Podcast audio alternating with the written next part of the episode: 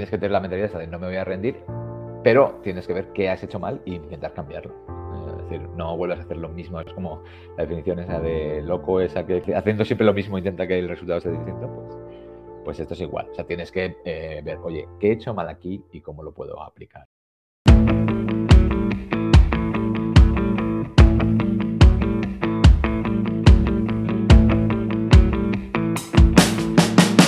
Bienvenidos a Vertical, un podcast sobre profesionales, emprendedores, idealistas y las historias detrás de las personas que han conseguido éxito en sus campos. Soy Jaime Lozano y en el episodio de hoy acompañaremos a José María Gil, un emprendedor curtido en mil batallas que divide su tiempo entre dirigir una agencia de marketing digital, ser profesor de emprendimiento en la universidad, tener una membresía sobre casos de estudio de negocios de éxito y muchas otras cosas. Todo ello basado en ser curioso, en aprender de los errores y de estar en constante movimiento. Pepe, que muchísimas gracias por estar aquí conmigo, un auténtico placer, te conozco desde hace muchos años y, estoy súper encantado de que estés aquí conmigo para ver qué sale de la conversación. Eh, Muchas gracias a ti por invitarme, hombre, y pensar en mí. Nada, nada, nada, un placer. Así que, venga, eh, cuéntame, ¿quién es Pepe? O bueno, José María Gil, que, para mí ya después de tantos años eh, no pasas de ser Pepe mi amigo. Vamos a ver, yo me dedico a varias cosas. Fundamental. Yo llevo toda la vida trabajando en temas en Internet, marketing digital, y entonces ahora mismo tengo una pequeña agencia de, donde hacemos eh, marketing para clientes y aparte doy clase en ESIC, en una universidad, ah, y doy asignaturas de emprendimiento y en el máster de posgrado doy asignaturas de eh, marketing digital, social media fundamentalmente, todo lo que es la parte de campañas de pago en, redes sociales, ah, doy yo esa asignatura. Esa es la forma súper resumida de lo que hago ahora mismo. Seguro que sí, porque no hago más que escucharte de mil iniciativas y mil cosas que haces. Eh, pero bueno, está bien empezar por, una cosa. ¿Cómo de grande es la agencia que comentas? No, es una agencia pequeña y de hecho, después del tema del COVID, la he reducido bastante. Eh, porque bueno, mis clientes, o sea, una de, luego a lo mejor lo comentamos, de cómo la agencia creció y por qué creció. Y, eh, bueno, y yo trabajo con muchos negocios local, ¿vale? Negocio local, en este caso, eh, la agencia que se llama Clinics Marketing, trabajamos con, empresas del sector salud y fundamentalmente clínicas dentales, clínicas de salud, eh, pues clínicas de estética, belleza, ¿vale? Negocios locales. Y evidentemente en el, año del COVID, pues todo eso durante mucho tiempo estuvo cerrado. Entonces, esas empresas, pues durante un tiempo no, trabajamos con ellas porque evidentemente no tenía ningún sentido seguir invirtiendo en marketing, en captación de pacientes si no podías eh, atenderles, ¿no? Entonces, a partir de ahí, bueno, eh, ahí justamente es el, donde empiezo a dar clase en ESIC y tal. Entonces, bueno, ahí entra esa, esa que hago estas dos cosas a la vez. Entonces, la agencia ahora es más pequeña, ¿vale? Y tengo dos personas eh, fijas y, luego un equipo de, depende de lo que necesitemos, contratamos diferentes eh, freelance o gente para proyectos y cosas muy concretas. Y, bueno, yo soy en la parte de, de SIC, es donde, eh, claro, yo empecé con una sustitución de un profesor de una asignatura y luego pues me han ido ofreciendo, oye, ¿y por qué no quieres dar aquí? Entonces, ahora estoy como en 50-50 entre la agencia y otros proyectos de emprendimiento en los que estoy metido. Eh, pero que, bueno, que por eso a veces uno se diversifica mucho. Pero digamos que estoy a medias entre la formación y, la, y el emprendimiento ahora mismo. ¿Y cuál hace que tu corazón lata más fuerte? ¿Cuál es el de las dos en el que dices, esta la cojo con más ganas?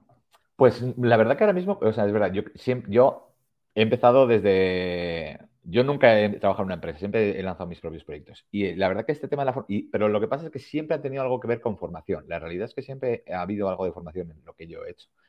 ya era o porque tenía algún curso online, o porque daba alguna charla en algún sitio, o bueno, siempre ha habido, sobre todo porque como yo, la parte que más he llevado en, todos los proyectos es la parte del marketing, ¿vale? Pues eh, eh, yo siempre he enfocado el marketing de los proyectos donde he estado como eh, vamos a generar educación en este, por ejemplo, una de las empresas que yo tuve, que era una empresa que teníamos un software de email marketing, pues la manera que yo tuve de promocionarlo y de darlo a conocer es crear un blog. ¿Vale? Yo ya previamente había tenido un blog que había vendido, o sea, yo toda la parte del SEO, toda la parte de generación de marketing de contenidos, pues ya la conocía muy bien. Pues vamos a crear mucho contenido en torno a la parte del email marketing. En un blog solo específico de email marketing, que no había ninguno en ese momento en español. Entonces, claro, de ahí, de ahí eh, todo estaba orientado a promociones de marketing, a, perdón, a, promocionar esa herramienta de marketing, de email marketing. Eso funcionó muy bien, pero también porque a partir de ahí me, proponían dar charlas en sitios, ¿por qué no das una clase de email marketing aquí? O sea, al final siempre está un poco, en toda mi trayectoria ha estado vinculado a eso, porque todo lo he orientado mucho al marketing de contenidos y al final eso te, muchas veces te abre otras puertas del tema de formación. Claro, al final te vas especializando y te van saliendo cosas. De forma orgánica, efectivamente. Eh, he visto también eh, que tienes una TED Talk en La Rioja. Efectivamente. Y eso, eso, viene por lo mismo, por, la marca personal en su momento. No me acuerdo ahora cómo me encontraron, porque me, contactaron ellos. Me dijeron, oye, eh, vamos a hacer esta, esta, este TEDx en La Rioja sobre la generación Nini eh, estaba muy enfocado eso en, aquella época estaba el, tema de los ninis, era, como lo que se hablaba todo el rato, ni, estudio ni trabajo. Y bueno, y ellos lo que estaban buscando era lo contrario, jóvenes que trabajan, emprenden, era un poco la, idea, ¿no?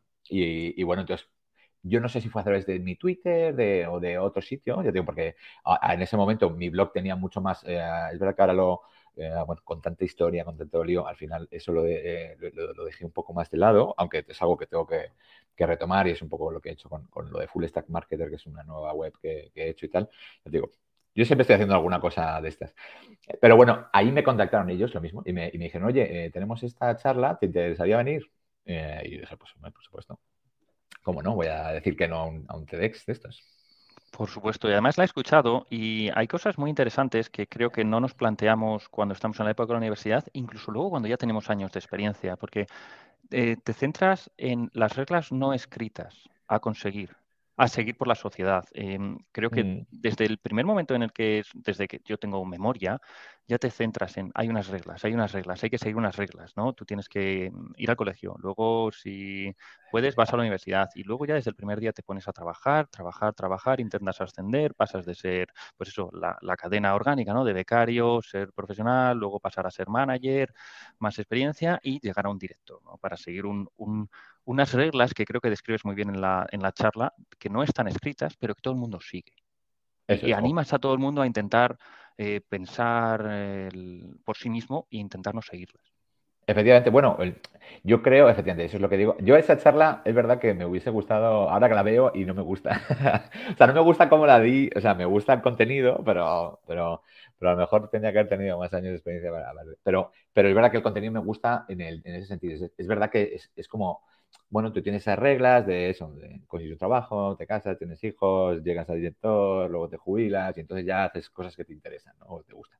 Es un poco eh, que, no, que no se da siempre así, pero que en un, alto porcentaje es un poco lo que la gente no piensa mucho más allá de eso. Y es verdad que, bueno, con el tema de Internet, el tema de, ahora, por ejemplo, con el tema de la pandemia hemos visto cómo es posible teletrabajar y que la gente, eh, pues no ni siquiera tenga que ir a la oficina. Eso es algo que yo creo que justo antes de eso eh, era muy poco eh, planteable que en una empresa, oye, que yo quiero teletrabajar, puedo hacer este trabajo desde cualquier sitio y no tengo por qué estar aquí, en la oficina, y viviendo aquí de lunes a viernes, tal. O sea, o sea yo creo que sí que tiene que cambiar, además, en, general en las empresas, el que la gente, tú le des unos objetivos y, que tú juzgues su trabajo en base si está consiguiendo los objetivos o no. Da igual si está trabajando de 9 a 5 o de 5 a 10 o si está en la oficina o está en Bali en la playa. Eh, eso es un poco lo que, que esas reglas mm, yo lo planteaba de la parte del emprendimiento, es decir, Internet te da, pues ahora mismo puedes crear un montón de proyectos y no necesitas estar en un sitio, en una oficina, o sea, no puedes, puedes seguir un camino alternativo a ese. Pero ahora con todo el tema que hemos visto y con cómo se está empezando a, extender el teletrabajo, incluso lo puedes aplicar a, a una empresa, a trabajar en una empresa. Eso es algo que, por ejemplo, en el momento que hice la charla no era planteable tampoco. El que tú puedas trabajar en un sitio, pero, pero con esa libertad diferente, tanto de horarios como de, como de localización, ¿no? Sí, sí, y, mm, acuñas un término que yo no había escuchado hasta ese momento, que es que la Tierra es plana en términos de Internet y gracias a Internet. Y creo que va relacionado con lo que estabas comentando ahora, ¿no? Que al final las oportunidades que te crea de, de trabajo, de conexiones, de mm, inquietudes, de curiosear, es muchísimo más accesible para muchísima más gente. Es que hay un libro muy interesante que se llama así, La Tierra es de un economista, ahora no sé, no sé, me, no me acuerdo que lo tengo por ahí. Y lo, decía por él, porque, eh, porque es como, es lo que, es lo que explica en el libro, ¿no? Es como la tierra es plana en el sentido de que, bueno, ahora ya puedes venderle, puedes tener un cliente en cualquier parte del mundo sin necesidad de ser una multinacional, que habitualmente pues tenías que establecer unos headquarters en, el país donde ibas, oficina, empezar a contratar. Ahora mismo tú puedes tener clientes en el mundo entero eh, dando o servicios o vendiendo productos y no necesitas tener unas oficinas físicas, no necesitas ser un mega impresor. Eso es lo que eh, te abre. Y, bueno, eso en España, si, si, estás en idiomas manisiables y además eh, hablas en inglés o, trabajas en, inglés también, pues ya eh, puedes tener un cliente en cualquier sitio de cualquier manera. eso es un poco lo que, lo que quería comentar en eso. Y eso este hombre lo comenta de cómo Internet ha permitido eso en, el libro, lo comentaba. Sí, el, que no haya fronteras, que las oportunidades están ya no a nivel local, sino a nivel global y que puedes ir a por, la, a por todas ellas que tú te plantees. Claro, yo por ejemplo ahora he estado trabajando, ah, he hecho consultoría con una empresa americana que vende, eh, que lo que quería hacer, el negocio que están montando es, están comprando mansiones o casas muy grandes, ¿vale? En, en Estados Unidos, en diferentes zonas, y el negocio es utilizarlas en vez de revenderlas o alquilarlas a una familia, lo que hacen es eh, ponerlas en Airbnb, ¿vale? Y entonces lo que buscan es inversores. Entonces, entre varios compran una casa muy grande y luego esa la, rentabilizan usando Airbnb. Y entonces, bueno, pues yo estuve haciendo con ellos toda la captación de leads de, posibles inversores para el proyecto, usando LinkedIn, etcétera, ¿vale? Pero, por ejemplo, y ese es un cliente que surgió y que estaban en Estados Unidos eh, y que, bueno, yo he estado trabajando con ellos sin ningún tipo de, desde España y, pues eh, nos hemos coordinado en horarios, hemos hecho el trabajo y ha funcionado muy bien. Y, es un cliente que, ya digo, que estando yo aquí en España, no tiene ningún problema en tener. O sea, eso es una oportunidad que previo a Internet, evidentemente, hubiese sido imposible. Sin ninguna duda. Y, y así es, bueno, pues esa es la ayuda que nos da en el día a día la tecnología. Pero ahí también lo que será clave, entiendo, es la marca personal. Marca personal es una de las cosas que yo a los alumnos que tengo ahora eh, en, en, el SIC, una de las asignaturas que he empezado a, dar es el tema de marca personal. Yo creo que marca personal es algo muy importante para cualquier persona. Cualquiera, todos somos una marca y si, estamos en un mercado laboral o empresarial, todo lo que sea que tú tengas una marca te va a ayudar, te va a ayudar si la haces bien, evidentemente, como todo.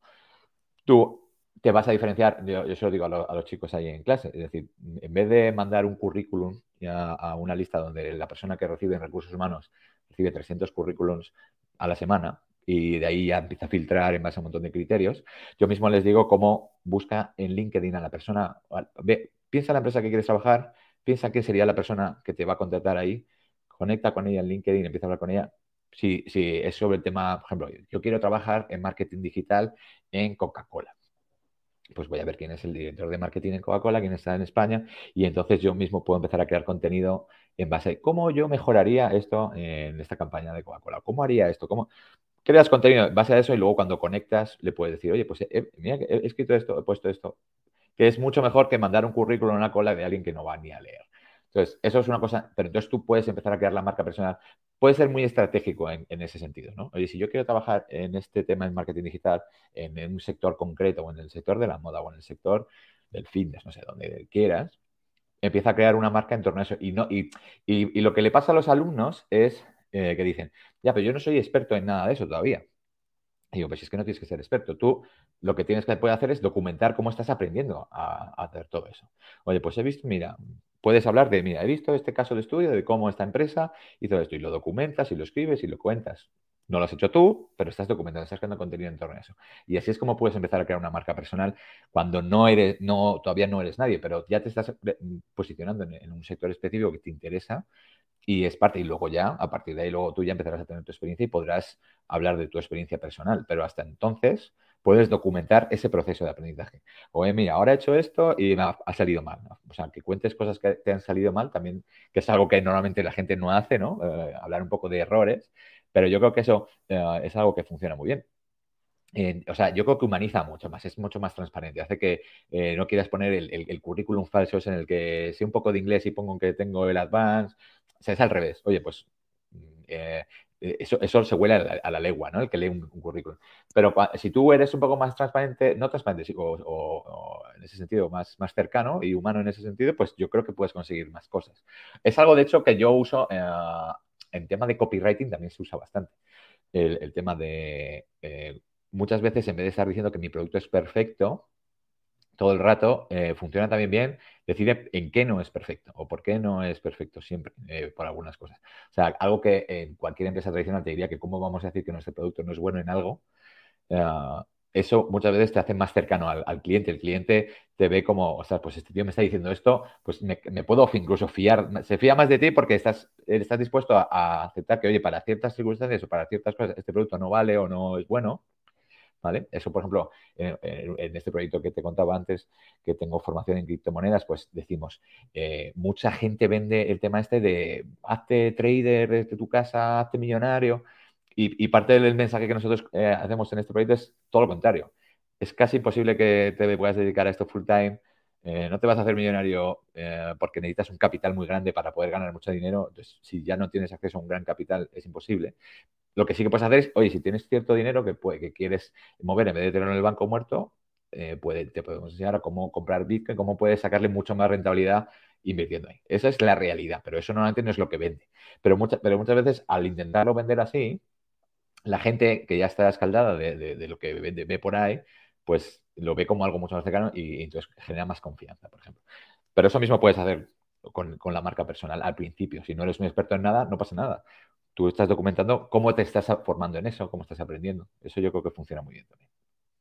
Sí, pero creo que hay muchas veces en las que tenemos miedo de decir que no sabemos hacer algo, que no sabemos hacer algo perfectamente porque pensamos que el de al lado lo hace bien y lo va a hacer mejor que nosotros. Y, eso va alineado con lo que estás comentando, ¿no? De, pensar eh, de una manera en la que no seas siguiendo las reglas y que te humanices, ¿no? Porque al final todo el mundo trabaja con personas, trabajas para personas y, es la base de, todo tipo de trabajo. Pero tienes que parecer humano, que creo que hay veces que se nos olvida. Claro, o sea, eh, la gente va eso como con una careta de perfección que no es real y que bueno, que eso te lleva hasta cierto punto, pero, pero yo creo que hoy en día ya eh, eso, uh, bueno, pues hay maneras de, que lo contrario también te ayude. Es decir, no vas a estar diciendo que la estás cagando todo el rato y que has hecho una cagada terrible, pero, pero, pero que la gente vea que no, que, o sea, que, no sea todo inmaculado y perfecto, porque sea, todo el mundo sabe que eso es mentira, que no es real. Mm. Totalmente de acuerdo. Y, centrándonos más en tu pasión como profesor ahora en el SIC, me has comentado, ¿cómo ves al, a los alumnos en comparación a cuando tú estabas en la universidad? ¿Crees que hay un cambio eh, de pensamiento, un cambio de actitud, un cambio de enfoque hacia lo que quieren hacer el día de mañana y a lo que se quieren dedicar? Porque yo pensando en el yo del pasado, yo me acuerdo de estudiar en la universidad, porque tenía que estudiar en la universidad, tampoco tenía muy claro lo que quería estudiar, al final estudié ADE, que es una carrera que decían que era la que te cerraba menos puertas, ¿no? No que te abriese las que querías, sino que cerraba menos. Y entonces era como patada a seguir y ya tomaré la decisión de a qué me quiero dedicar cuando llegue a quinto o incluso cuando salga de la universidad y me tenga que poner por primera vez a echar un currículum o a pensar en lo que a lo que quiero dedicar mi vida. yo, Vamos a ver, a mí me pasaba lo mismo, porque yo hice económicas que era un poco lo mismo. Era una carrera que no te enseñaba nada, no te cerraba ni una puerta, como te dices, bueno, pues luego, pues, que puedes, puedes hacer lo que sea, ¿no? Eh, lo que pasa que eh, yo, por ejemplo, el tema de emprendimiento a mí me, empezó a llamar mucho, siempre me ha llamado la atención, o sea, no era consciente porque no sabía cómo se llamaba, pero a mí siempre me ha llamado la atención, oye, Bill Gates se hizo muy millonario joven, hizo una empresa, siempre eso me ha llamado mucho la atención. Pero, y yo, yo, eh, yo sigo viendo a los chavales más igual de perdidos, a pesar de que, por ejemplo, ahora mismo están en carreras mucho más específicas, que es lo que me, ahí sí me sorprende un poco más. Es decir, tú has hecho ADE, yo hice económicas sin ninguna especialización en nada, y eh, o concreta, no me acuerdo. Yo hice una especialización en cuarto quinto hay que elegirla, ahora no, ni me acuerdo en qué fue, pero tampoco la elegí porque sabía, tenía claro nada. Eh, pero aquí los chicos están haciendo eh, digital business, están haciendo una carrera de negocios digitales, por ejemplo, digital business. Y aún así, yo les, les doy en la parte de emprendimiento o de modelo de negocio, lo que sea, cuando hablo con ellos, muchos, la mayoría no tienen ni siquiera claro o, ni tienen ninguna intención de emprender. Entonces eso a mí me sorprende. Sí me sorprende que tú elijas una carrera que se llama Digital Business y eh, Innovation and Entrepreneurship y no tengas claro que quieres emprender. Eso ya me sorprende un poco más. Entonces, yo les sigo viendo igual perdidos. Veo que además ahora hay más opciones. Es decir, ahora sí que existen muchas más carreras más específicas y aún así el, tener tantas opciones, eh, bueno, pues eh, de hecho hay, ¿cómo se llama? El, parálisis by análisis. O sea, cuantas más opciones tienes, peor al final en general. Entonces, yo les sigo, hay, hay, excepciones, como siempre, ¿no? O sea, siempre tienes a los dos o tres en cada clase que están en la carrera de emprendimiento y ya están haciendo sus proyectos por fuera, tienen sus historias, y eso es, y hay unos cuantos. Luego hay otros que más o menos, bueno, y hay otros que están más perdidos que la leche. O sea, tienes, es la campana de Gauss, ¿no? O sea, hay unos poquitos que lo tienen clarísimo y están haciendo sus proyectos por fuera y ya me preguntan cosas de, oye, estoy lanzando esta marca de ropa, oye, estoy haciendo este proyecto con unos socios, oye, no sé qué, he hecho un, negocio de dropshipping de no sé cuánto. Bueno, gente que, se les ve otra actitud, ¿no? Están los del otro lado que pasan millas de todo, digo, no sé, este chaval, eh, no sé qué hace aquí, pero bueno, eso yo que siempre asistido también. Y luego hay todo una gran mayoría que está indeciso y que no sabe muy bien si, eh, qué, quieren hacer con su vida. Pero bueno, yo creo que eso es más o menos normal. Eso siempre va a ser así. A pesar de que hayan elegido una carrera que es mucho más específica y deberían tener un poco más claro. Sin ninguna duda. Em, pero ¿crees que al final eh, los estudios universitarios que están realizando les preparan para salir eh, y el día uno después de la universidad ser capaces de enfrentarse a montar un negocio, en este caso, ¿no? Porque estamos hablando de una carrera más específica, y, de, pelearse y de conseguir las ventas o del producto o tener esa idea en la cabeza bien preparada para... Porque igual, si yo vuelvo a mi experiencia pasada o lo que acabas de comentar tú ahora de estudiar cuatro o cinco años en la universidad y luego decir el día uno, oye, pues no sé lo que quiero hacer, no sé lo que hay que hacer, o no sé cómo se hace. Imagina, no sé si es ya objetivo definido, pero no sé cómo se hace. ¿Crees que eso sí lo pueden llegar a tener a día de hoy? Vamos a ver, yo viendo, a mí me hubiese encantado en el momento que yo hice la carrera haber hecho la carrera que, por ejemplo, que yo veo que están haciendo esos chicos ahora sí. Es decir, yo todo lo que tuvo que ver con, o sea, yo, todo, yo lo que les estoy enseñando a ellos lo he aprendido a base de, de, o estudiar yo por mi cuenta, leer libros, pegarme leches emprendiendo, ¿vale?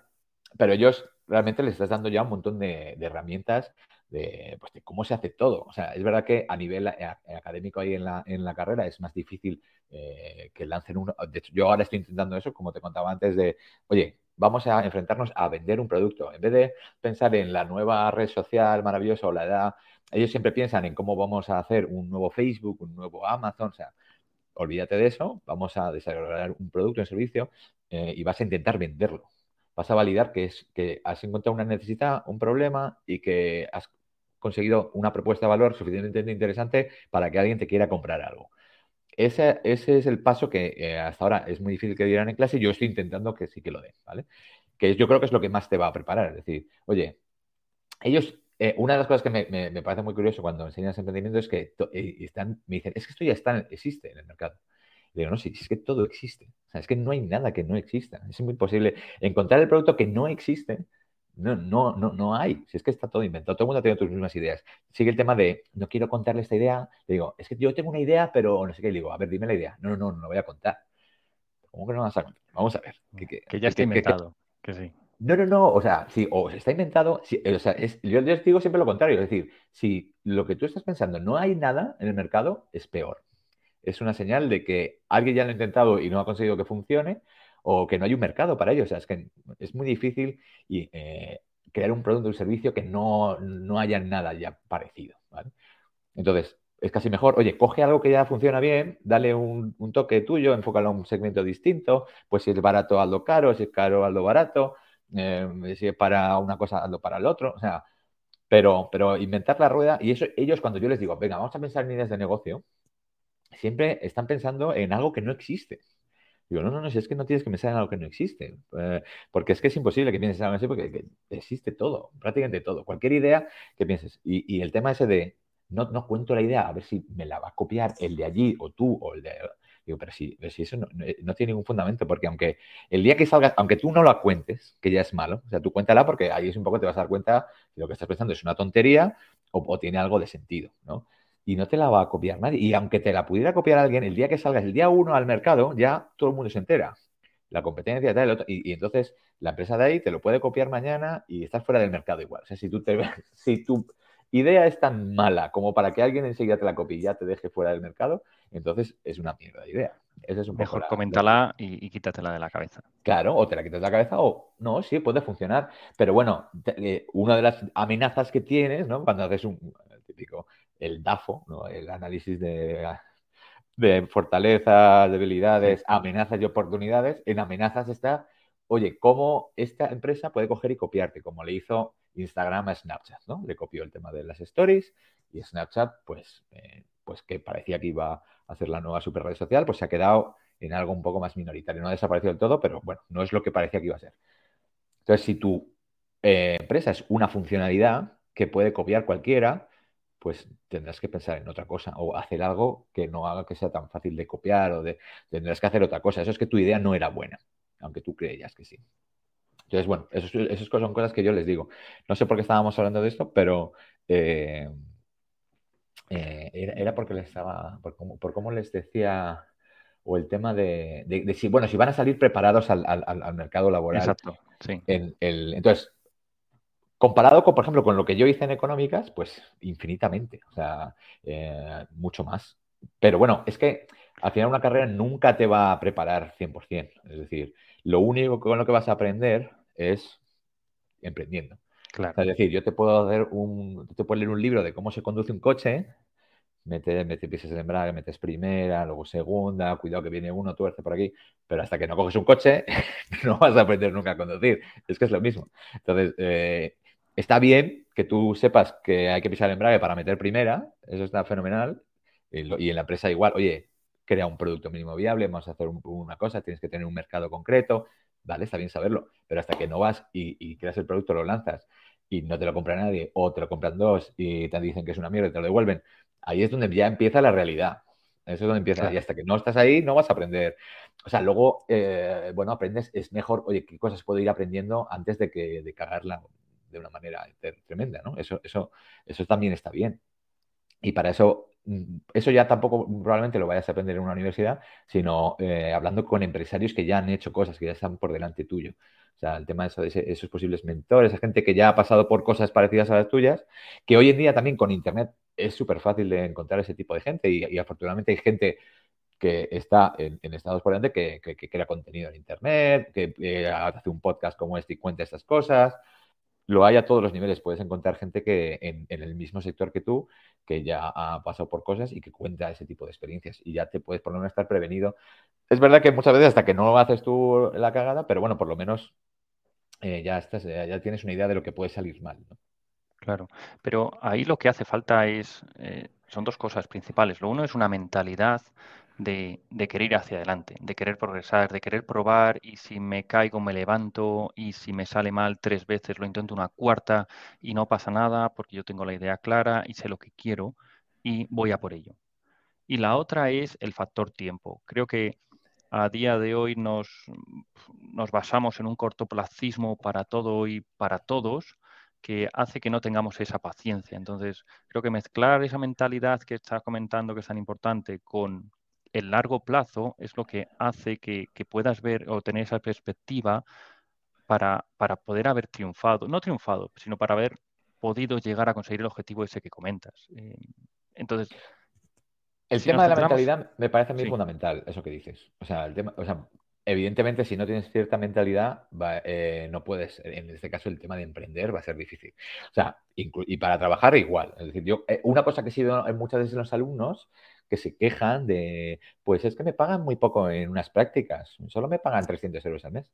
Digo, macho, si es que te vendrías que estar pagando tú por eh, tener a alguien ahí que no sabe hacer nada, literalmente, que ellos mismos lo dicen, no, si es que yo no sé hacer nada. Pues entonces, alguien te está pagando porque aprendas a hacer algo. Y te está pagando para que tú aprendas, realmente. Y está, alguien estará ahí dedicándote algo de tiempo a que tú aprendas. Y aún así, e, eso es una cosa que sí veo es que aquí me pagan poco. Bueno, eh, estás aprendiendo algo, si lo importante es que aprendas. O sea, pues, si lo hicieras gratis sería también valdría. O sea, esa mentalidad sí que lo ven muchos, muchos estudiantes que no es la buena. O sea, no, no van por buen camino ahí. O sea, no, no tienes que estar pensando en que ya te tienen que pagar y que tú te mereces que te paguen un montón siendo un becario en prácticas que no sabe hacer nada. O sea, no, voy a decir que es que ellos tuvieran que pagar, que bueno, que a lo mejor se puede, incluso no me parece una cosa descabellada, aunque mucha gente que, escuche esto a lo mejor dice que estoy loco, pero, pero es que al final te están dando una formación, una formación que es más, que es mejor que la que estás dando en, la carrera, porque ahí ya te estás enfrentando a cosas reales, a la realidad. Y entonces esa de esa de yo ya me merezco, porque como estoy en esta eh, universidad y de hecho estoy haciendo esta carrera, me merezco que me paguen. Pues tú no te mereces nada porque no sabes hacer nada. Entonces, para empezar. Y que te, están formando. O sea, alguien está dedicando el tiempo y tal a que tú aprendas a hacer algo que luego sea útil. Entonces, bueno, es verdad que tú estás dando tu tiempo y tal, pero, pero, pero normalmente yo, yo que he tenido, te lo voy a decir porque yo es que he tenido becarios también ahí, al final muchas veces eh, es que pierdes mucho tiempo en enseñarle a alguien a hacer algo. Esa inversión para alguien que luego está seis meses de prácticas y luego se va, pues es que muchas veces pues es que te cuesta a ti tiempo y dinero que ese chico esté ahí y que luego venga otra persona y le tengas que volver a enseñar. O sea que eh, eh, el, a, los alumnos les cuesta ver eso, esa parte también. Y yo creo que esa, esa mentalidad es muy mala, es algo que deberían de, intentar cambiar y yo también yo se lo digo siempre cuando siempre que puedo y cuando les oigo quejarse de esas cosas. Pero ya si quieres ser empresario, es verdad, o emprendedor, lo que quieras, o sea, la, parte de mentalidad es fundamental, esa de, rendirte a la primera y todo. O sea, si vas ya con esa mentalidad, estás, estás muerto. Tienes que tener la mentalidad de eh, bueno, vas a fallar, hoy vas a, equivocarte muchas veces y lo que tienes que hacer es aprender. O sea, tengo que aprender de lo que voy haciendo e intentar ir equivocándome menos. O sea, no hay nadie, eh, cualquier empresario que tú veas de estos de éxito, ves un poco su historia y ves que ha hecho un montón de cosas antes y que se ha equivocado antes. O sea, quitando Jeff Bezos, a lo mejor, que Amazon fue lo primero que hizo, la mayoría de los demás siempre, a poco que escares, ves que han tenido negocios que no han ido bien. Eh, marzo, que cualquiera que se te ocurra, ves un poco y, antes pues ha tenido cosas que no han ido bien y eh, han, aprendido, ¿vale? Entonces, eso es fundamental. Y entonces, si tú no sabes, eh, vas con la mentalidad de que vas a fallar, de que vas a hacer cosas mal y todo eso, pues, pues mal, mal. Mejor mm. hazte funcionario o alguna cosa de esas. Esa, ese tipo de... Sí, sí, sí, al final es a lo que, a lo que tira mucha gente, sobre todo en España, a, la seguridad que te, que te da el, trabajar para el Estado, bueno, aparte de, otro tipo de lo que ellos llaman beneficios, que desde mi punto de vista no dejan de ser perjuicios en la carrera laboral. Sí, bueno, o sea, yo lo veo, eso es verdad que hay para cierto, bueno, cierto perfil de persona que no tiene ningún afán de eso, ni, de mejora, ni de, oye, no, yo quiero ir un ratito a un sitio, a hacer el trabajo que me piden y ya luego me voy. Y me pagan X y además encima no me pueden echar. Es verdad que eso tiene, eh, me parece que tiene un, sistema de incentivos que al final incentiva que la gente cada vez trabaje menos. Eh, o sea, es que el, el sistema hace que eso ocurra, ya no solo la persona, sino el sistema hace que la gente sea así. Eh, pero bueno, hay, entiendo que haya gente, sobre todo, pues, oye, a lo mejor eh, gente que no quiere, no tiene ningún interés en eso y tiene otros intereses. Otro tipo de perfil, ¿no? Efectivamente, me, parece perfectamente respetable, pero no es el perfil, evidentemente, si tú quieres eh, hacer cualquier tipo de negocio. una parte de la mentalidad fundamental es que quieras mejorar constantemente. Eso, mm. es, eso es parte de lo que tienes que hacer. Sí, sí, sí. Sin ninguna duda. Y, y al final relacionado con lo que estabas diciendo, hay una presión al al, no fallar. Una presión que te pone la sociedad, que te pone tu vecino, que te pone tu madre, que te pone tu pareja de, no, no, ¿cómo, ¿cómo vas a hacer eso y lo vas a hacer mal? ¿Cómo te va a salir mal? Y mira lo que te ha pasado, pero no ves que ya lo has intentado y te ha salido mal. ¿Cómo vas a intentar? ¿Cómo vas a repetirlo? Y ahí es donde creo que esa función de decir, sí, lo he intentado y he aprendido estas cosas y ahora lo voy a intentar sabiendo esto que antes no sabía, ¿no? Lo que dices tú, oye, es que yo hace 15 años era otra persona y cuando salí a la universidad no tenía este conocimiento. Al final eso de al aprendizaje continuo y de pelarte el culo día a día intentando cosas y que no te salgan, pero sobre todo intentando aplicar lo que has comentado de vamos a intentarlo otra vez y no me voy a rendir, o sea, es lo que hace que uno acabe progresando. Efectivamente.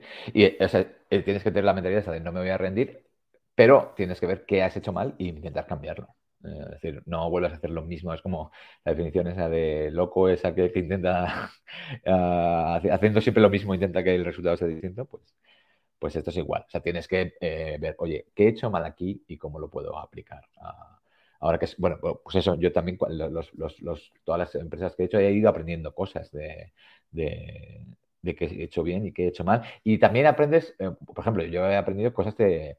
A mí no, me gustan mucho los equipos grandes. O sea, es decir, eh, el, éxito que puede ser es una empresa de mucha gente le encanta decir, pues yo ya tengo 150 empleados y no sé qué.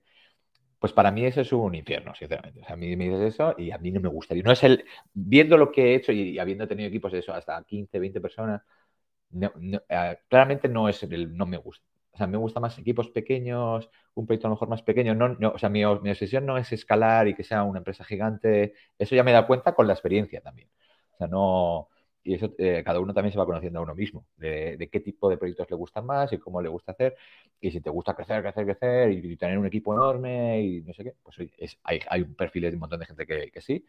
Y yo me da cuenta que no, me gusta más el tema, me gusta más la parte inicial de, de montar algo y de ver si funciona y, y no y tal, a luego, ahora ya vamos a hacerlo crecer. Entonces, crecer es contratar equipo, comerciales, gente de esa parte más de gestión y tal, es verdad que a mí me gusta mucho menos.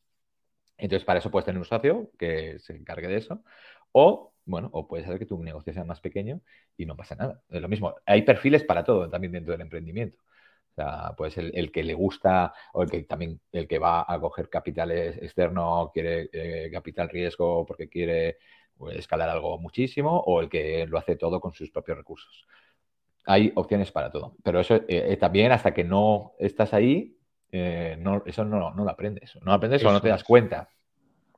Eso es, porque podemos pensar desde fuera que los emprendedores tienen el concepto claro, tienen la idea clara, el objetivo muy claro y muy definido, pero luego también irán sorteando las olas según se les vayan poniendo delante, ¿no? Y, y, van moldeando un poco cuál es el camino que quieren recorrer, hasta dónde quieren llegar, en qué se quieren especializar o en qué se quieren centrar. Eso es, o sea, la adaptabilidad es fundamental también en el emprendedor. O sea que, pues es lo que, lo que decía antes. Eh, eh, yo, eh, la agencia que tenía cuando llegó el COVID, pues eso fue una cosa que no te puedes esperar nunca. ¿no? Igual que yo, el que tenía un restaurante que lo tuvo que cerrar durante no sé cuánto tiempo, y ha habido incluso montones de negocios que no han podido volver a abrir y que han tenido que cerrar.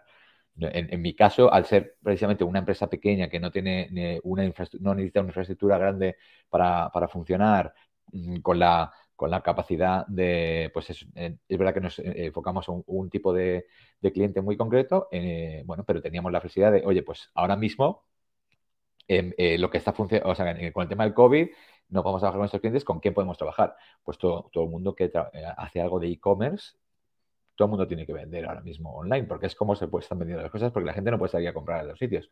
Pues pudimos empezar a coger clientes de ese estilo.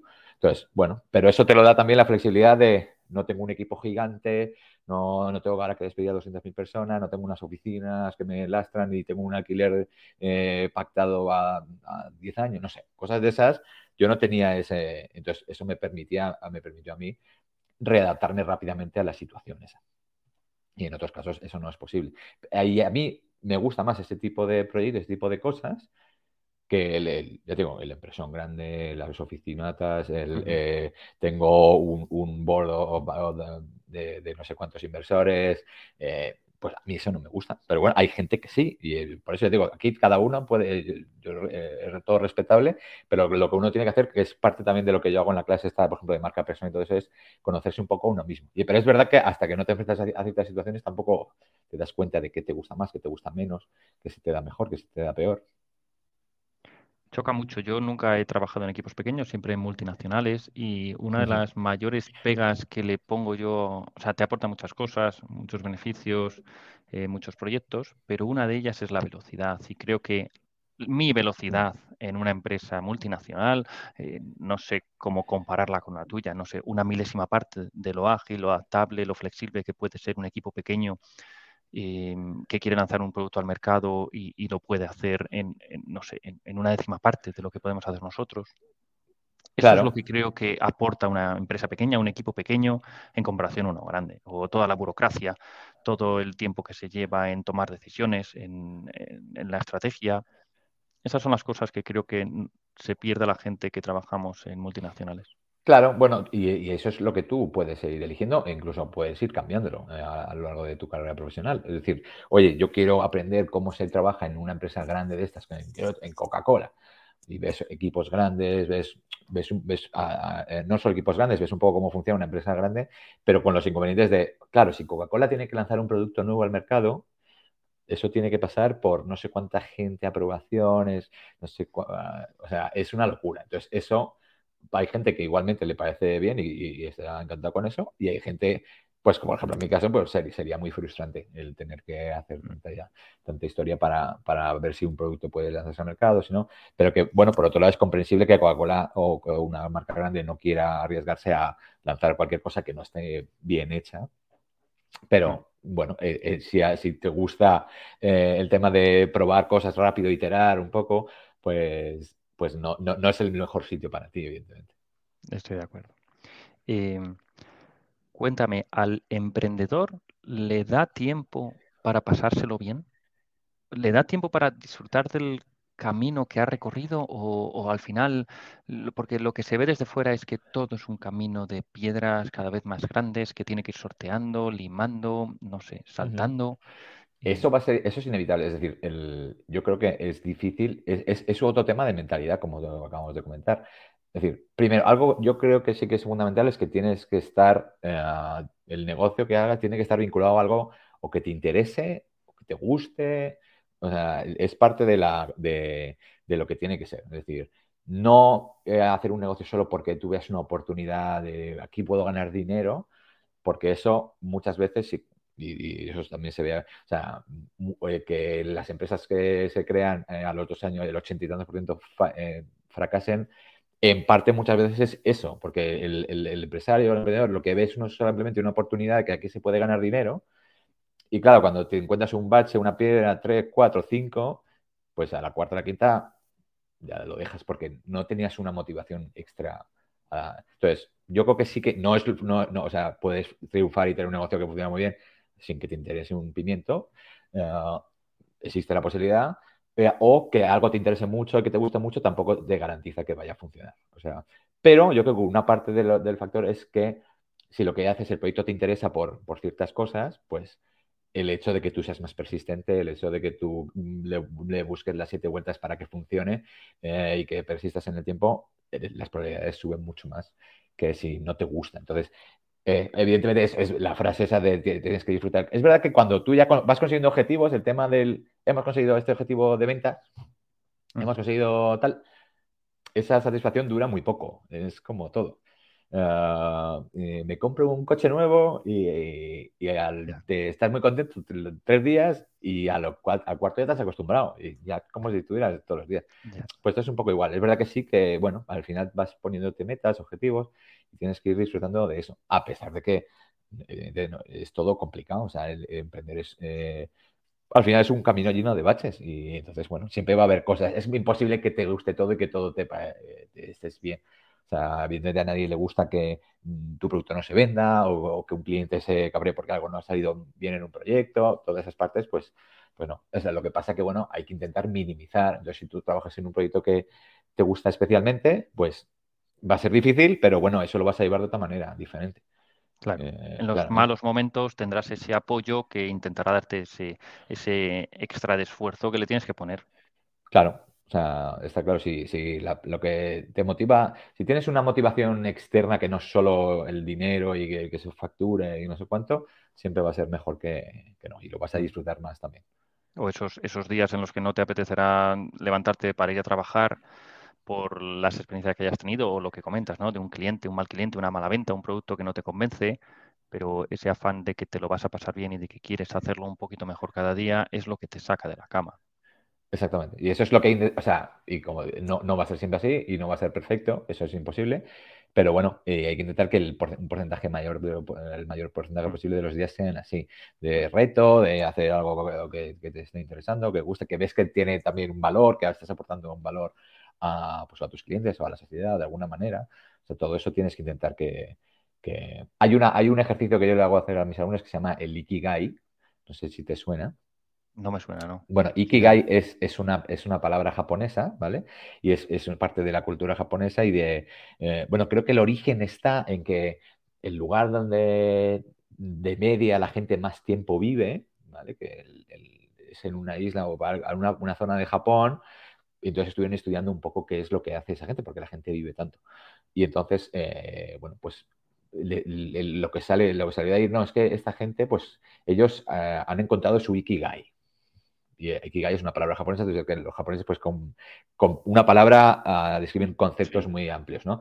Pero básicamente es gente que tú coges cuatro, cuatro círculos o cuatro y dices cosas que me gustan o me interesan, cosas en las que yo soy bueno o que tengo capacidades para ello, cosas con las que yo puedo ganar dinero y algo que el mundo necesita que aporta un valor al, mundo, ¿vale? Entonces, si tú coges esas cuatro y en el centro hay una cosa, es decir, si consigo dedicar mi vida a algo que me gusta, soy bueno, gano dinero y además eh, ofrece un valor al mundo, ahí, bueno, es como has encontrado tu Ikigai, es como tu razón de ser y es por lo que no te va a costar tanto levantarte todas las mañanas porque vas a hacer algo que te gusta, que además se te da bien, que te, con el que ganas dinero y que además no, no es solo de forma egoísta gano dinero, sino que sé que estoy, que estoy haciendo está aportando un valor extra a otra gente. O sea, va algo más, más, allá de ti. Eso, es, un poco lo que se supone que es lo que habría que intentar encontrar. Suena, suena bien, no sé cómo de fácil es eh, alcanzarlo, eh, pero al final es, encontrar tu misión o tu propósito en la vida, ¿no? Todo el mundo sale de esta vida sin nada y, te tienes que quedar con esa sensación de haber alcanzado tu objetivo que te has planteado, ¿no? No sé si será en el círculo, en, en el punto en el que coinciden estos cuatro conceptos que has comentado, pero creo que nos centramos poco en el legado que le dejamos a la sociedad o el legado que le dejamos a los demás y nos centramos más en las cosas materiales que podemos llegar a alcanzar o conseguir. Bueno, yo creo que eso eh, al final también está sobreexplotado todo el tema de voy a dejar un legado y tal. Yo creo que al final, eh, dentro de 100, 200 años, nadie se acuerda ni de ti, ni de lo que has dejado, ni, de ti, ni de, nadie. O sea, al final, pues, mm, pues eso, eh, eso es interesante. Ves, bueno, pues gente que se ve, que se muere y montan un lío y tal, pero a las dos semanas ya nadie se acuerda de ellos. Y bueno, si han dejado algo, pues da igual, en 50 años ya no, eso no existe. Entonces, yo creo que tampoco hay que obsesionarse con el tema del legado y todo eso, porque eh, al final nadie se acuerda de ti. Eh, bueno, eh, ni se acuerda, se acuerdan tus hijos, tus nietos y ya tus bisnietos no saben quién eres. Y, eso a nivel de la sociedad, pues igual. Entonces, no, no tanto eso, pero sí, yo creo que a nivel, tú cuando analices un poco lo que has hecho, pues yo creo que la satisfacción, vas a tener más satisfacción si ves que has aportado cosas no, porque vayan a durar mucho en el tiempo, pero bueno, que no ha sido algo súper egoísta, que lo único que ha hecho es eso, intentar conseguir muchas cosas materiales o, tal. Y, o sea, yo creo que en nuestra naturaleza está un poco el, ver que, has contribuido algo más que a ti mismo. Ya es una satisfacción personal que tú te vas a llevar cuando te mueras. Eh, y da igual, ya te digo, porque lo que tú hayas dejado va a durar un telediario, entre comillas. Al final todos nos convertimos en polvo y y, da igual el tiempo que sea, que como tú dices, ya sean 10 segundos, 10 minutos o 10 años, todos caemos en el olvido y, es normal. Claro, o sea, y eso es lo que también hay que saber. O sea, eh, hay mucha gente eso que, que vende el tema ese del legado y tal, que está bien, pero que, es muy difícil eh, que, dejes algo que, que, perdure tanto tiempo. Mm. O sea, yo creo que es más por un tema de satisfacción personal que tú sabes, oye, he dedicado mi tiempo y he hecho, he aportado cosas al mundo más allá de, lo que yo pueda hacer de forma egoísta para mí mismo solo. Que al final el tema de la satisfacción personal es un tema egoísta también. O sea, al final todo por donde lo mires es un tema que tú haces por ti mismo. Eh, ya sea, eh, eh, hay gente que egoístamente ayuda a los demás porque es algo que le, a él se siente bien. Entonces al final también lo haces por ti, ¿no? Ese es un poco el debate de siempre de, eso. Pero, bueno. pero bueno, yo creo que es eso. Yo creo que viendo un poco, yo creo que ya se ha estudiado suficientemente la psicología y la naturaleza humana para entender que cuando contribuyes a algo más grande que ti mismo o que tú solo, eh, la satisfacción es mayor que solo pensar en ti exclusivamente.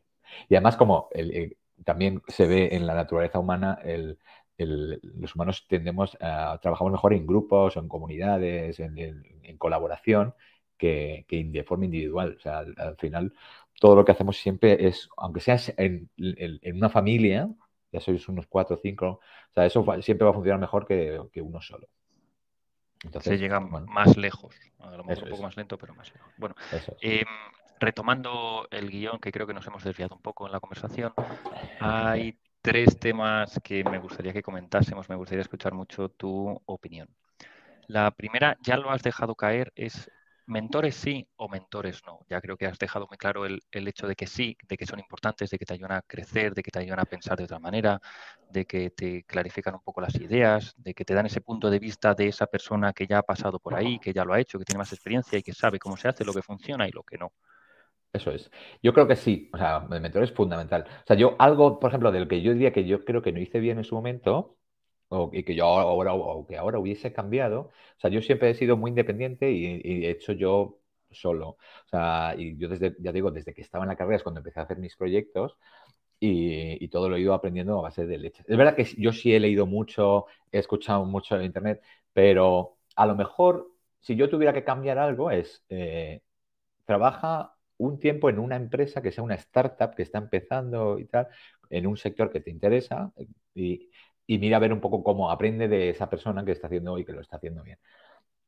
Eso es lo único que yo hubiese cambiado un poco. Empezar, sí que intentar coger un poco de experiencia de, un proyecto, no trabajar en una multinacional ni nada de eso, pero sí en una, en una startup, una empresa que esté creciendo y que haya lanzado producto al mercado y que ya tenga el, product market fit y, que veas un poco cómo funciona ese proceso antes de intentar solo aprenderlo tú mismo a base de leches. Esa es la parte que...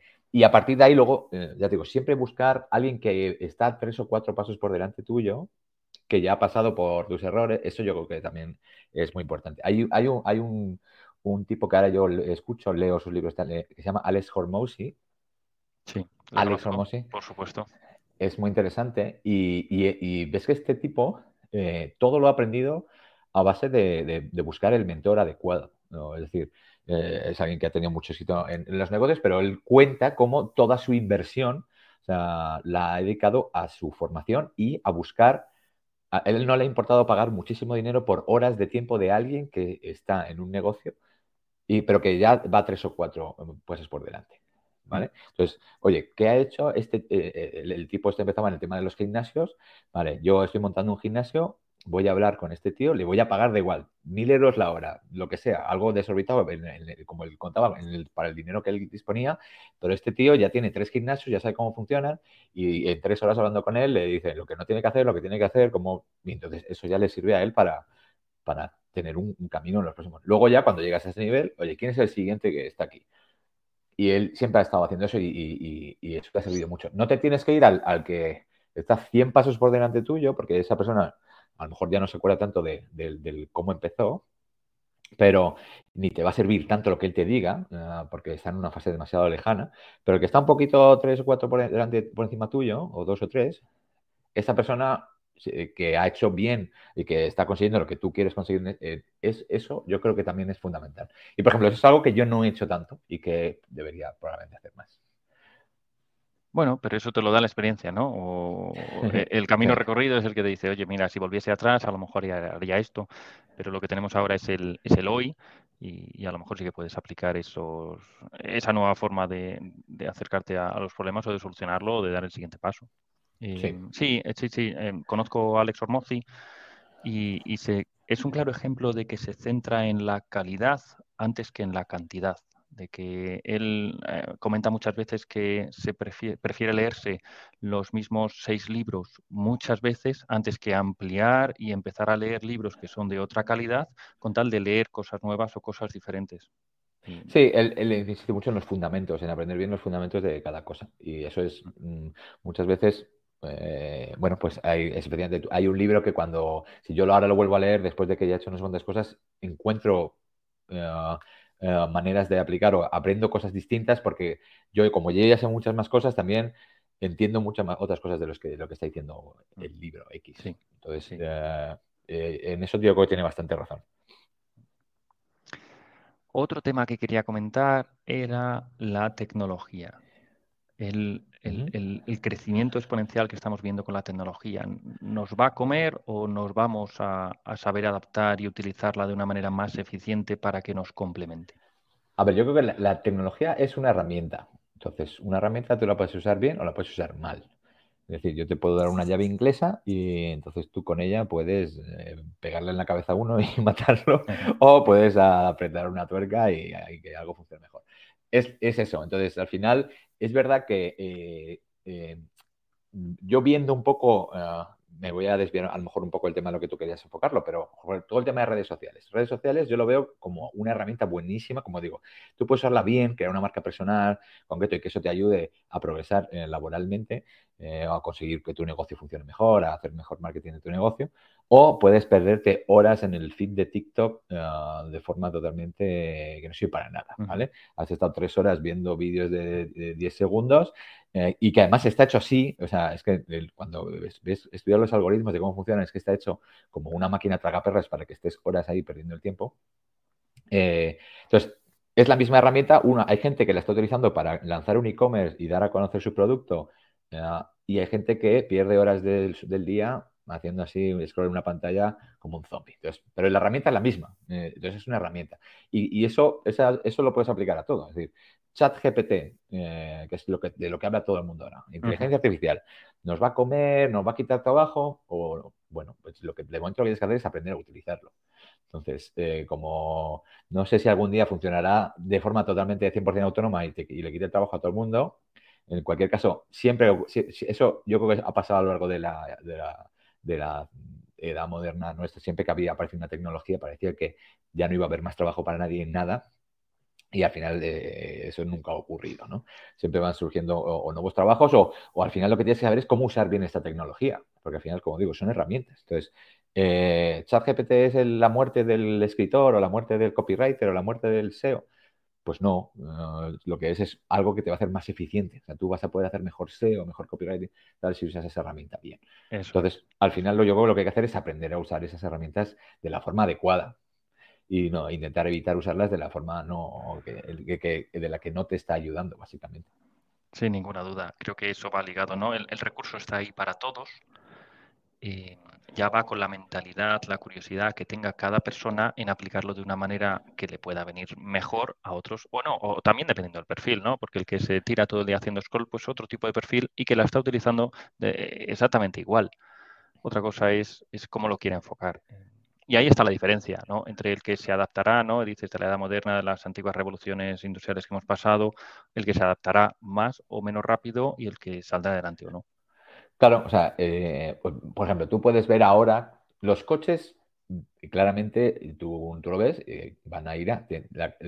lo que tiene pinta es que van a van a ir solos, ¿vale? Es decir, el que es camionero hoy en día debería estar viendo o ¿Cómo puede hacer algo que, no le quite el trabajo esa, esa tecnología? O, aprender a, gestionarla, o aprender, o, en este caso muchas veces sí que tienen que empezar a intentar, oye, ¿cómo puedo reinventarme antes de que esto venga? O sea, también hay que intentar verlo, porque esto no viene de paso mañana. O sea, tú ya ves que los camiones esos que está sacando Tesla conducen solos. y eres camionero, en vez de salir a decir que no salgan estos camiones y que esto no exista, que eso no lo vas a conseguir por mucho que te juntes con gente. Entonces, o te adaptas, tienes que adaptarte rápido. Es decir, oye, esto, ¿qué, perfil va a necesitar esta empresa cuando tenga estos camiones así? Alguien que los organice, no, no sé. Eh, o, reinventarte antes de que eso ocurra, claramente. Pero el, el, que ya está viendo esto tendría que estar ya o formándose en otra cosa o viendo cómo puede añadir a su trabajo esto. Ya tendría que haber dado ese paso hace tiempo, porque lo que viene para muchos puestos de trabajo al final es, es adaptarse o morir, ¿no? Es el reinventarse. Pero por eso yo creo que es que lo que no puede uno es estancarse en, no, yo ya he hecho esto, ya he aprendido a hacer esto y no sé hacer nada más en mi vida. Entonces, por eso siempre hay que intentar. Es verdad que hay gente, eh, como podamos ser tú y yo, que somos más curiosos y que nos gusta más eh, aprender a hacer cosas. Ah, y, y, hay gente que no, que ya aprendió a hacer una cosa y, no ha tenido ningún interés en, en progresar y en aprender otras cosas que, te puedan servir para, otros trabajos o para... Entonces, bueno, pues eso ya... Ah, pero bueno, esa es, esa es la vida. Sí, sí, sí, funciona. cuestión de cada uno. Eh, pues Pepe, la última pregunta que me gustaría hacerte es una relacionada con el éxito. Y quiero decir, ¿sabrías decirme si tu éxito es debido a la suerte o es debido al trabajo duro? ¿O qué porcentajes podrías asignarle a cada una de esas dos partidas? El éxito y, el, trabajar y partirte el lomo cada día. Eso es un debate interesante porque cada persona te dirá algo diferente. Primero, porque éxito cada uno tiene que definir qué es, ¿no? Y porque no es lo mismo para... Porque si éxito es eh, montar una empresa que llegue a facturar 100 millones de euros, pues eh, bueno, pues he fracasado de momento en esa... Entonces tienes que definir qué es éxito primero. Y una vez que defines qué es éxito, eh, yo creo que siempre hay, un hay factores de, de todo. Es decir, yo creo que es muy difícil tener éxito sin trabajar duro. y aún así habrá gente que sin trabajar mucho, ha dado con una cosa muy concreta en un momento adecuado y lo ha conseguido, pero ese será muy poca, muy poca gente, porque el timing, claramente te das cuenta de cuando, cuando estás viendo todo esto, cómo el timing de, hacer algo es súper importante y, ahí entra la suerte. Es decir, que cuando tú entres en esto, pues el timing sea el adecuado. Es decir, el, el que inventó, o sea, Netflix tuvo éxito en el momento en el que, eh, pues, todo el mundo estaba teniendo internet en su casa, podía hacer streaming de películas, porque si tú tienes la idea de hacer Netflix y todo eso cinco años antes o seis, pues te la, comes con patatas, porque no, la gente no tenía una, línea de internet en su casa suficiente como para hacer streaming y ver una película. Entonces, por eso, como todo tiene, yo creo que es muy difícil dar porcentajes. Yo creo que eh, tienes, puedes encontrar ejemplos de todo. Lo normal es que si tú trabajas duro y persistes y tienes pasión por algo y tal, al final puedas llegar a tener éxito. ¿En qué porcentajes? Pues no te sabría decir, porque depende de, mucho, muchas cosas, pero, pero yo creo que sí que en casi todos los casos hay, hay de todo. Ah, hace falta ambas cosas. Es una combinación, sí, estoy de acuerdo. Es una combinación. Nadie te puede decir que solo ha, tenido éxito por su trabajo duro, porque a poco que rasques vas a ver que ha tenido algo de suerte en algún momento. Eh, es imposible que no haya tenido suerte. Puede que su mayor porcentaje de eso sea, ha sido a base de, eh, como dicen, ¿no? Si tú trabajas duro constantemente, en algún momento la suerte llega, en algún momento aparece una oportunidad. Es más fácil que te encuentre, o sea, que la suerte me encuentre trabajando, ¿no? Eso que Esa es la frase, sí. Va a ser más, pero a lo mejor trabajas un día y ese día has tenido la suerte de que justo ese día llega la oportunidad, no sé, pero que, que también pasa, ¿no? Pero cuando tienes más probabilidades probablemente de éxito es si trabajas bastante duro y persistes en el tiempo y en algún momento la suerte también te llega, en algún momento te acompaña. Esa constancia. Eh, eh, yo creo que es fundamental ambas, ambas cosas. encontraremos casos en los que ha habido gente con que con poco trabajo y mucha suerte ha conseguido mucho éxito y gente que ha tenido que trabajar mucho para que llegara a esa oportunidad que le ha permitido tener éxito. Y pues nada, Pepe, agradecerte de corazón todos los consejos, las experiencias, las vivencias, los, todos los, no sé, los insights que has compartido con nosotros hoy. Igualmente ha sido un placer para mí estar aquí. Me alegra mucho que hayas empezado este proyecto y me alegra mucho que hayas pensado en mí para, para ser uno de los primeros invitados en el podcast. Cómo no, cómo no. Bueno, el placer es mío, Pepe. Muchísimas gracias. Un abrazo.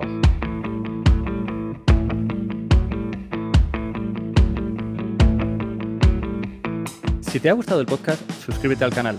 Y si te ha parecido interesante y has aprendido cosas que puedes poner en práctica, compártelo con todas aquellas personas a las que les vendría bien escucharlo para crecer o evolucionar en sus carreras profesionales.